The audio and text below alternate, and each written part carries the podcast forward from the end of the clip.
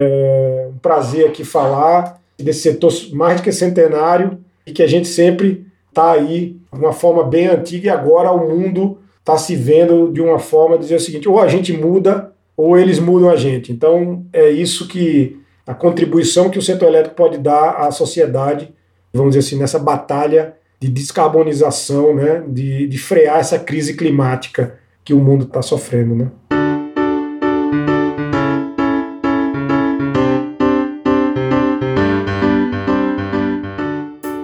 Esse é o Por Trás da Nuvem, o programa que apresenta as transformações causadas pela tecnologia digital em lugares tão eletrizantes quanto o mercado de energia. Eu sou Cris Dias e o Por Trás da Nuvem é uma iniciativa da Colecto que quer transformar tecnologia em experiências, oportunidades de negócios e grandes histórias. Para saber como a Colecto pode colocar o poder da tecnologia e da nuvem a favor do seu negócio, acesse colecto.com.br. K-O-L-E-K-T-O www.cultura.com.br.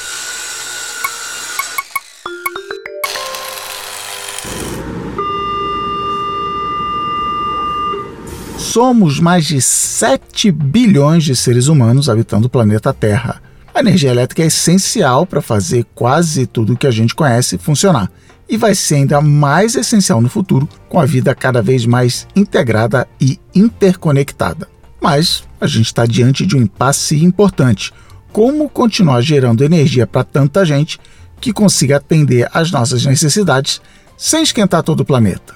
As práticas ambientais e sociais estão no centro do debate público. Garantir acesso à energia barata, sustentável e renovável para todos é o sétimo dos 17 Objetivos de Desenvolvimento Sustentável estabelecidos pela ONU até 2030 o Brasil está ligado nesse debate. O nosso setor energético, um dos mais sustentáveis do mundo, operou da mesma forma por anos, mas hoje vive uma transformação acelerada pela desregulamentação do mercado, seguindo uma tendência mundial que promete melhorar a nossa relação com a produção e o consumo de energia.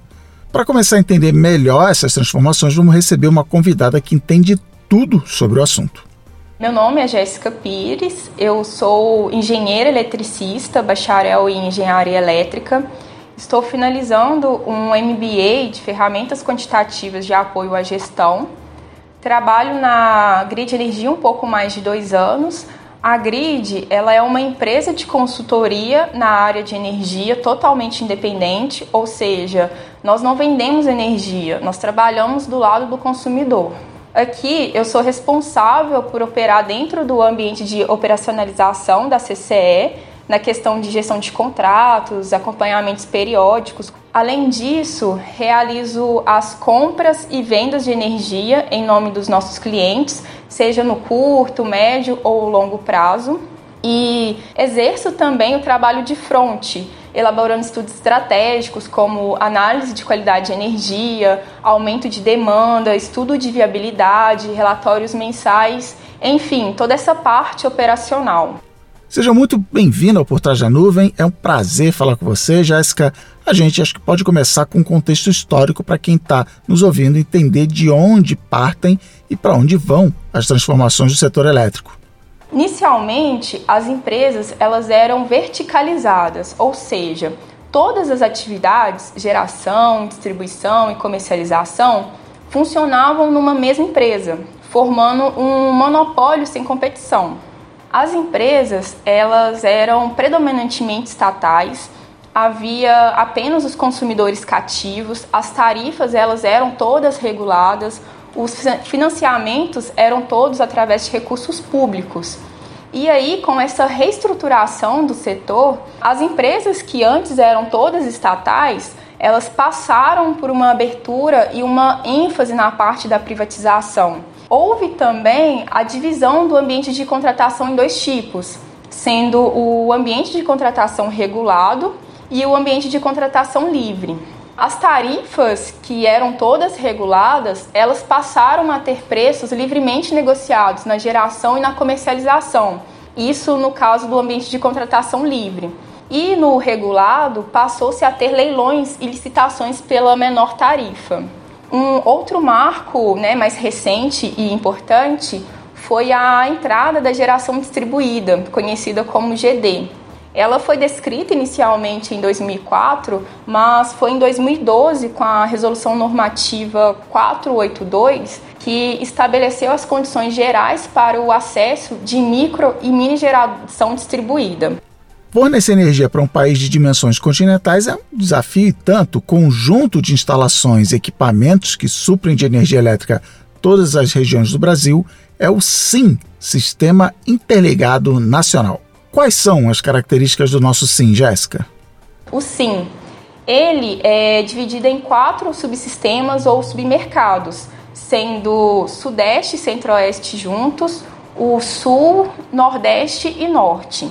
A capacidade instalada de geração do SIM hoje, ela é composta principalmente por usinas hidrelétricas, né, representando em torno de 65,8% mas nos últimos anos nós tivemos um forte crescimento aí por parte das usinas eólicas e hoje elas representam 9,7% da capacidade instalada.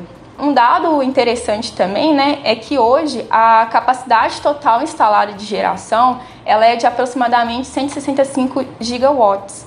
E a ONS, que é o operador nacional do sistema elétrico, ele tem como uma perspectiva a evolução dessa capacidade instalada até o ano de 2024, passando de 164 gigawatts para 177 gigawatts e estendendo também aí a rede básica de transmissão, passando de 145.600 quilômetros de rede instalada para 184.054 quilômetros. Então, enfim, a modernização do setor elétrico ela é uma reforma setorial que visa atualizar regras e práticas para acomodar com eficiência alocativa e produtiva a realidade tecnológica e os movimentos de digitalização, descentralização, descarbonização e democratização que já são movimentos mundiais. E um dos principais motores dessa modernização do setor energético brasileiro é justamente o chamado mercado livre de energia, um ambiente competitivo no qual os participantes podem negociar livremente todas as condições comerciais, incluindo fornecedores, preços, quantidade de energia contratada, serviços e soluções adicionais. Jéssica, quais são as vantagens de um ambiente de contratação livre de energia em comparação ao regulado? No regulado, encontram-se os consumidores cativos, consumidores estes que pagam uma fatura única mensal às tarifas regulamentadas pela ANEEL, que é a Agência Nacional de Energia Elétrica, e considerando né, os serviços aí de geração, transmissão e distribuição. Já no Mercado Livre, seus consumidores eles são classificados entre consumidores livres ou especiais, pois eles compram né, a parte da energia elétrica diretamente dos comercializadores ou geradores e isso permite que o mercado do setor elétrico brasileiro se torne mais competitivo, trazendo então um preço mais acessível para o consumidor final. E além do incentivo aí dos investimentos em fontes renováveis de energia. A classificação desses consumidores entre livres e especiais, ele se dá conforme a demanda contratada. Em linhas gerais, o que muda de um ambiente para o outro é que no ACR você paga mensalmente o que você consome, sem a possibilidade de negociação das tarifas, uma vez que elas são todas regulamentadas. E no ACL, a tarifa de energia, é, lembrando que a parte relacionada à distribuição você continua pagando, mas a parte relacionada à energia você pode contratar diretamente de uma geradora, por exemplo, e através de contratos bilaterais eu gosto muito de exemplificar para os clientes quando faço algum treinamento, é assemelhando essa contratação a um plano pós-pago de telefonia. Então, por exemplo, é, imagine que você contrata a empresa telefônica Z, onde você contrata um pacote de dados. E ao final do mês, lhe é gerada uma fatura conforme o contratado. Caso você ultrapasse seus dados, você paga o excedente. O Mercado Livre, ele funciona semelhante a esse processo.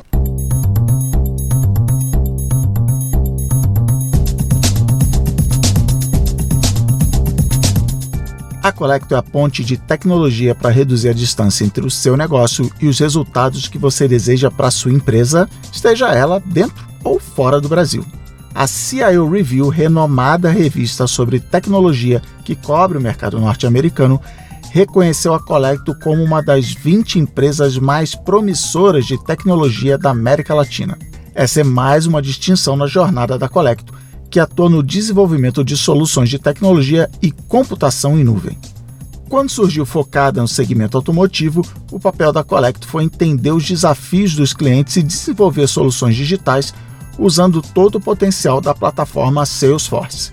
A capacidade da Colecto em resolver esses diferentes desafios naturalmente trouxe oportunidades em novos segmentos e setores de mercado, como as indústrias de energia, transporte, siderurgia e finanças a Colecto implementou projetos inovadores para essas diferentes indústrias, se consolidou como um parceiro estratégico especializado em projetos complexos e multinuvem, uma one-stop shop para qualquer iniciativa enterprise em Salesforce. A CEO Review reconhece que o sucesso da Colecto se baseia principalmente em dois aspectos: um, ferramentas high-end de administração agile, e dois, a adoção de novas práticas e tecnologias com soluções especializadas para indústrias e gestão de negócios e tecnologia. Junto a isso, a constante formação e aperfeiçoamento da força de trabalho e a busca e desenvolvimento em novas aplicações digitais impulsionam a Colecto em um mercado muito competitivo. O alcance da Colecto já chegou a outros países na América Latina, Estados Unidos e Europa, com projetos de sucesso realizados no Brasil que foram levados para outros mercados, e com aplicações e serviços diretamente desenvolvidos para clientes em outros países. Para reforçar esse alcance global, a Colecto inicia em 2021 com o desenvolvimento de soluções digitais para distribuição pelo App Exchange, o marketplace da Salesforce, e começa disponibilizando o Colecto OM, uma solução gratuita para gestão de leads e CRM para indústrias. Para saber mais sobre a Collect e o que ela faz para colocar o poder da tecnologia da nuvem a favor do seu negócio, acesse colecto.com.br. K-O-L-E-K-T-O.com.br.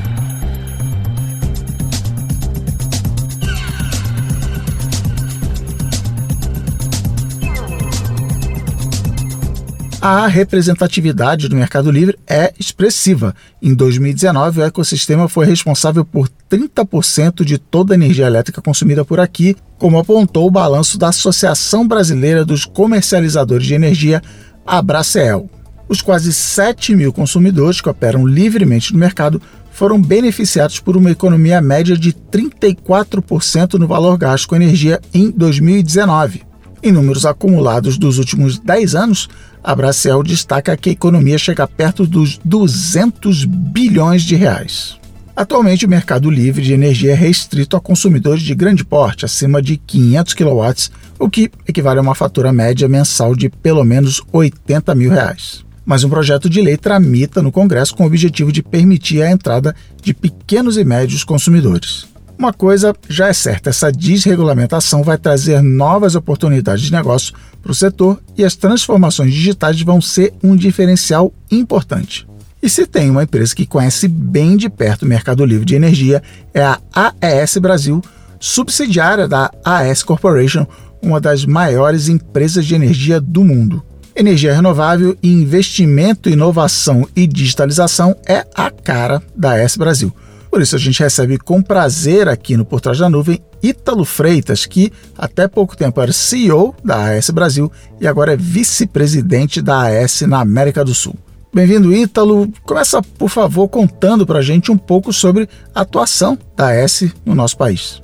Bom, a AS Brasil, que também, é, na realidade, é, no final do ano passado a gente trocou o nome, antes era a AS Tietê, né? E obviamente que a AS Tietê ela era uma empresa que nasceu no final da década de 90 e 99, 2000, quando teve a privatização né, do setor elétrico e a AS Corp comprou parte da antiga CESP, né, pós-privatização. E durante esse tempo todo aí, mais de 20 anos, ela era basicamente no estado de São Paulo e tendo as suas hidrelétricas no Rio Tietê, né? Depois de 2016, quando a gente assumiu aí a presidência da S Brasil, na época do Tietê, a gente teve uma missão de expandir a empresa, é, basicamente com o propósito de torná-la 100% renovável. Ela já era 100% renovável em termos de geração hidrelétrica, né? mas o objetivo era crescer e diversificar o portfólio de tecnologia dela. Então a gente é, foi muito forte na questão da eólica, né? no Nordeste, onde tem os melhores ventos aí do Brasil, né? E também no, na solar, onde a gente é, investiu muito aqui em São Paulo, no estado de São Paulo, ali no interior de São Paulo, criando aí quase 300 megawatts de, de solar, sendo o maior projeto solar aqui do estado, né?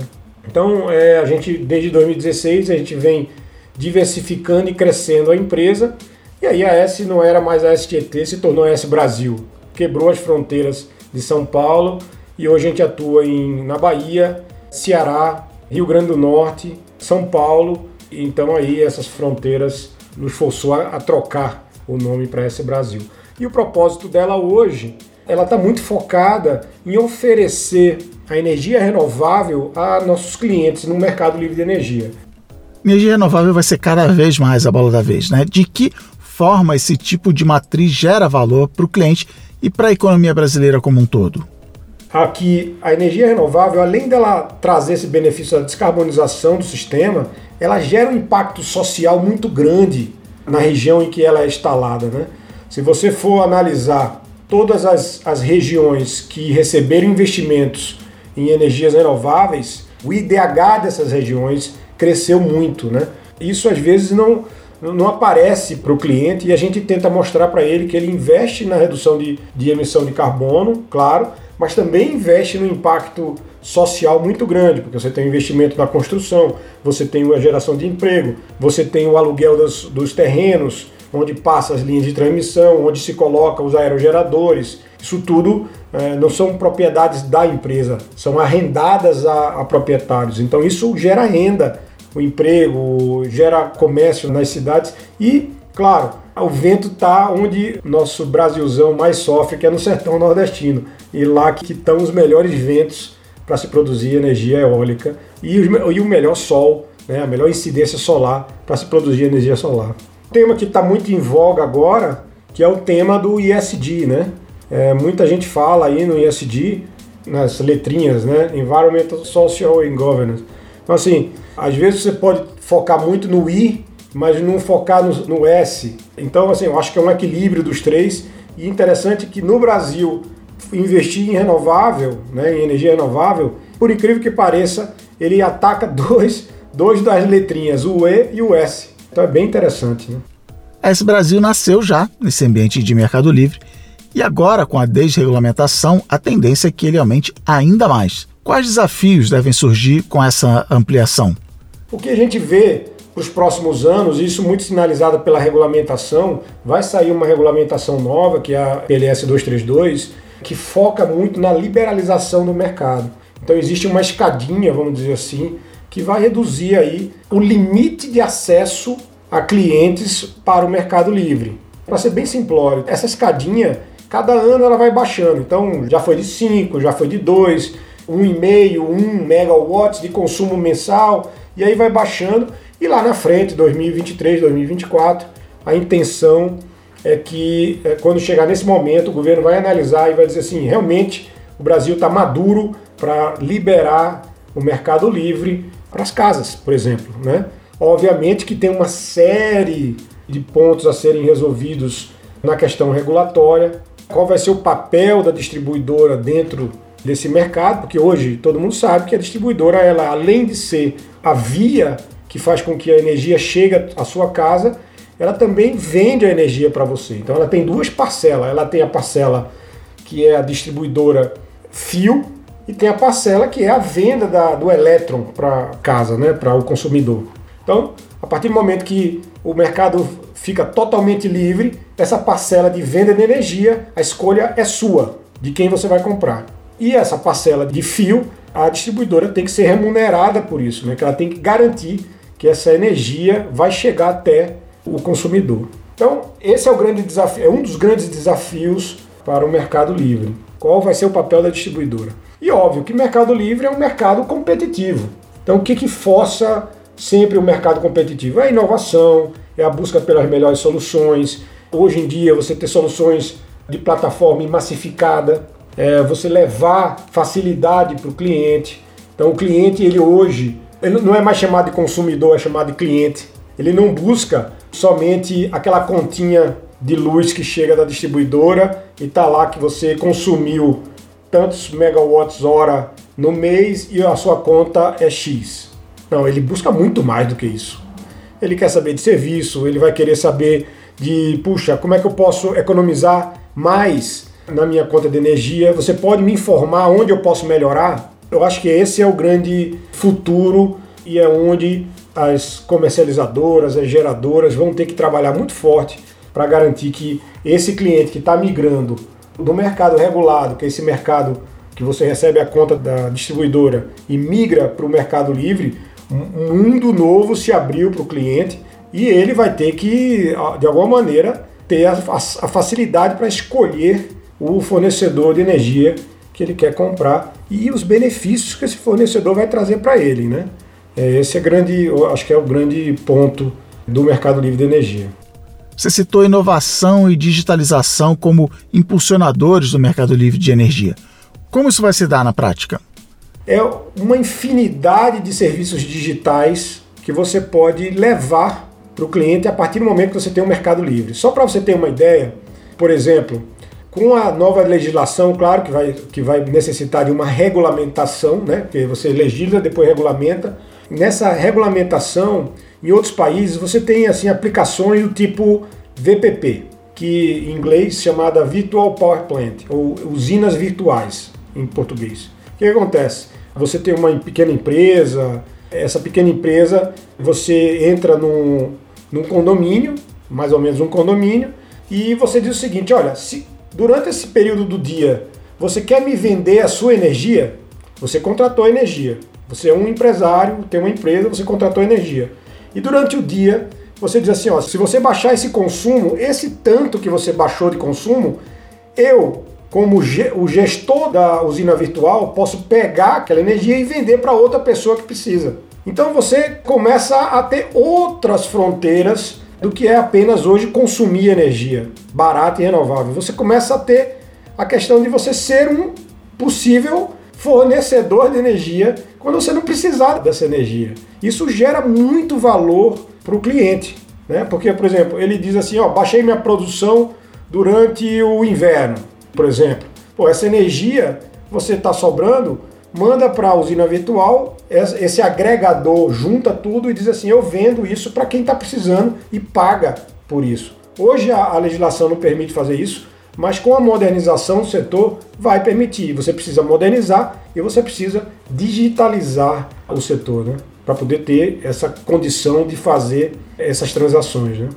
Pois é, a transformação digital vai apoiar cada vez mais o surgimento de formas inteligentes de geração, transmissão e uso de energia com valorizações de fontes renováveis e-commerce de energia que vendem exatamente o que o cliente precisa, de acordo com o perfil de consumo, já são realidade no Mercado Livre. A S Brasil acaba de lançar o Energia Mais, desenvolvido com apoio da Colecto. Ítalo, conta mais para a gente sobre os diferenciais e as possibilidades da plataforma.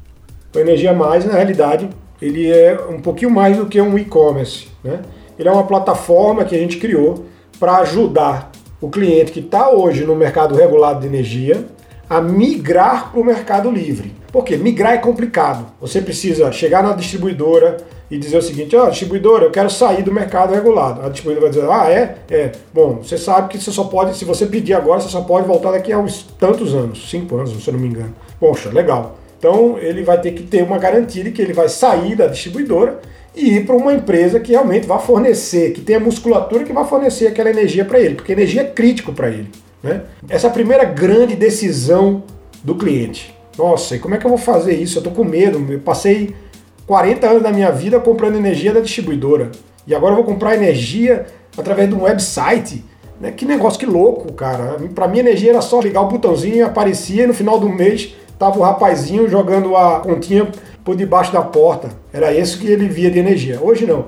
Hoje você vai entrar numa plataforma, ele vai perguntar para você, olha, qual é o teu consumo? Me coloque aqui as últimas 10 contas de energia que você teve. Ele vai dizer, ó, oh, você está consumindo muito. Se você fosse para esse plano aqui, você ia economizar X mil reais por mês. Aí ele já fica, ó, oh, bom, então já fez uma simulação com meus dados e já me disse que eu vou economizar, sei lá, X mil reais por mês em energia.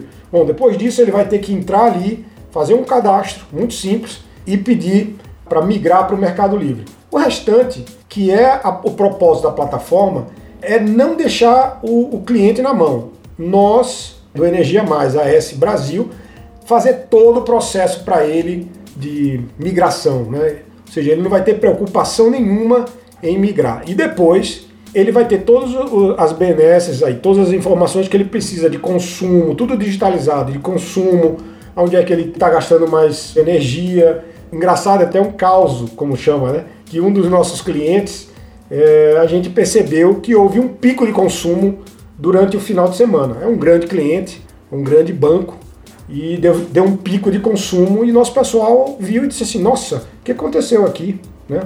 E foram investigar e aí a gente soube que o rapaz que fazia a faxina derrubou o balde de água no tapete do lado do, do escritório principal e ligou o ar-condicionado para poder secar o tapete, né? Secar o escritório. E aí o consumo deu um pico. e a gente identificou e avisou lá, não querendo dedurar o, o rapaz, mas disse: olha, tem um pico aqui, alguma coisa aconteceu. Então, observa. Isso é um serviço bem prestado para o cliente. Né? Ele vai dizer assim: nossa, eu não sabia. Ia receber a conta com um consumo lá em cima e não ia saber por quê. Né? Então, essa é o tipo de serviço que o pós-migração a gente uh, mantém esse cliente com toda a informação necessária para ele realmente ter uh, uma economia na energia. Né? É bem legal, essa plataforma é diferente de outras plataformas que tem no mercado, é justamente isso. A gente agrega, inclusive, produtos de terceiros. Por exemplo, tem um, uma startup, uma fintech, que trabalha com a gente. E essa migração, né, quando você migra, esse custo de fazer a adequação da cabine, às vezes é um custo relativamente alto, dependendo do tamanho do cliente. Então, é, a gente fechou um acordo com a fintech em que ela financia essa adequação com um valor, um juro bem melhor do que de mercado. É bem legal. A fintech não é da plataforma, a fintech é um terceiro que opera na plataforma Energia Mais. A gente tem também uma outra que é uma cleantech, que trabalha com a gente, é uma empresa que faz energy management ou gerenciamento de energia. Então a Energia Mais ele é um agregador de serviços, além da energia do megawatt hora, ele também agrega serviços de terceiro que estão aí ao redor do mundo do megawatt do elétron, né? Enfim, o cliente entra lá, vai ter uma, uma cesta de produtos que ele pode ir lá e clicar e adquirir para ele, né? Além de facilidade e personalização, isso gera também economia para o cliente, né? Tem cliente aqui que economiza até 30% ou mais de energia, né? Assim, efetivamente, você tendo uma gestão ativa, e aí vem o conceito de massificação. Você não precisa investir nos sistemas próprios seus, você deixa uma empresa que conhece investir nos sistemas e você massifica. Né? Você compartilha esse conhecimento com vários clientes. Esse, eu acho que essa é a grande pegada do futuro do setor de energia nesse mercado livre. Né? Olha, não sei vocês, mas eu já estou bem animado com as perspectivas para o futuro do setor elétrico brasileiro. Então, para a gente terminar, fala sobre como a AES Brasil se enxerga dentro desse futuro promissor. A AES sempre foi uma, uma empresa muito inovadora, né? tanto no Brasil quanto fora uma empresa que investe muito em digitalização, Energia Mais é um investimento que a gente fez grande em digitalização. Olhando um pouco para dentro da própria empresa, nossas usinas são todas desassistidas e são controladas remotamente. Então a, a gente sempre inovou em termos de digitalização. Agora a gente está aí mirando né, essa digitalização para essa relação entre consumidor, cliente e empresa. A, a tendência da S Brasil é crescer no que é renovável, né? ser um grande operador renovável e levar esse conceito de digitalização, porque o consumidor, né, o cliente, ele está aprendendo. Como eu te falei, é difícil para ele, depois de tantos anos somente recebendo a conta de luz e ligando o botão, né? Mas ele, ele aprende rápido. Foi assim com o táxi, Uber, foi assim com Netflix. Então, assim, o setor de energia vai ser também, já está sendo em outros países. O brasileiro aprende rápido tecnologia. Então, já já a gente vai ver aí o crescimento dessas plataformas e cada vez mais tecnologias entrando na, no comércio, na indústria, nas casas, para garantir que a gente tenha um consumo eficiente da energia, energias renováveis, claro, com uma baixa pegada de carbono, e investir em novas tecnologias. Tem aí um mundão de coisas vindo de tecnologia para ajudar o planeta, né? Tá aí hidrogênio verde, grandes é, desenvolvimento de tecnologias e a gente quer ser o canalizador dessas tecnologias para o Brasil, né? Mais uma vez, muito obrigado por participar aqui com a gente, Ítalo. Curti muito o nosso papo. Obrigado, prazer aqui falar desse setor mais do que centenário e que a gente sempre está aí de uma forma bem antiga e agora o mundo está se vendo de uma forma de dizer o seguinte: ou a gente muda ou eles mudam a gente. Então é isso que a contribuição que o setor elétrico pode dar à sociedade, vamos dizer assim, nessa batalha de descarbonização, né, de, de frear essa crise climática que o mundo está sofrendo. Né?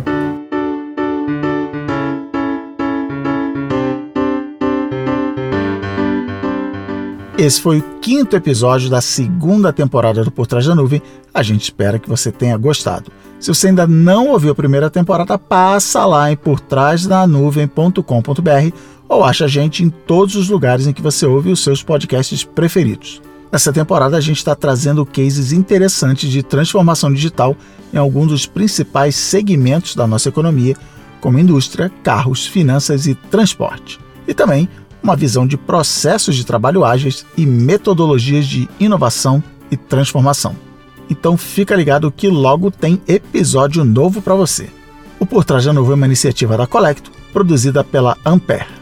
A produção desse programa é do Guilherme Pinheiro e da Maiara Isidoro, direção e coordenação criativa de Alexandre Maron, roteiro de Andressa Basílio, apresentação Cris Dias, edição e som do Reginaldo Cursino, supervisão de Carlos Vicente e Jean-Pierre Garnier.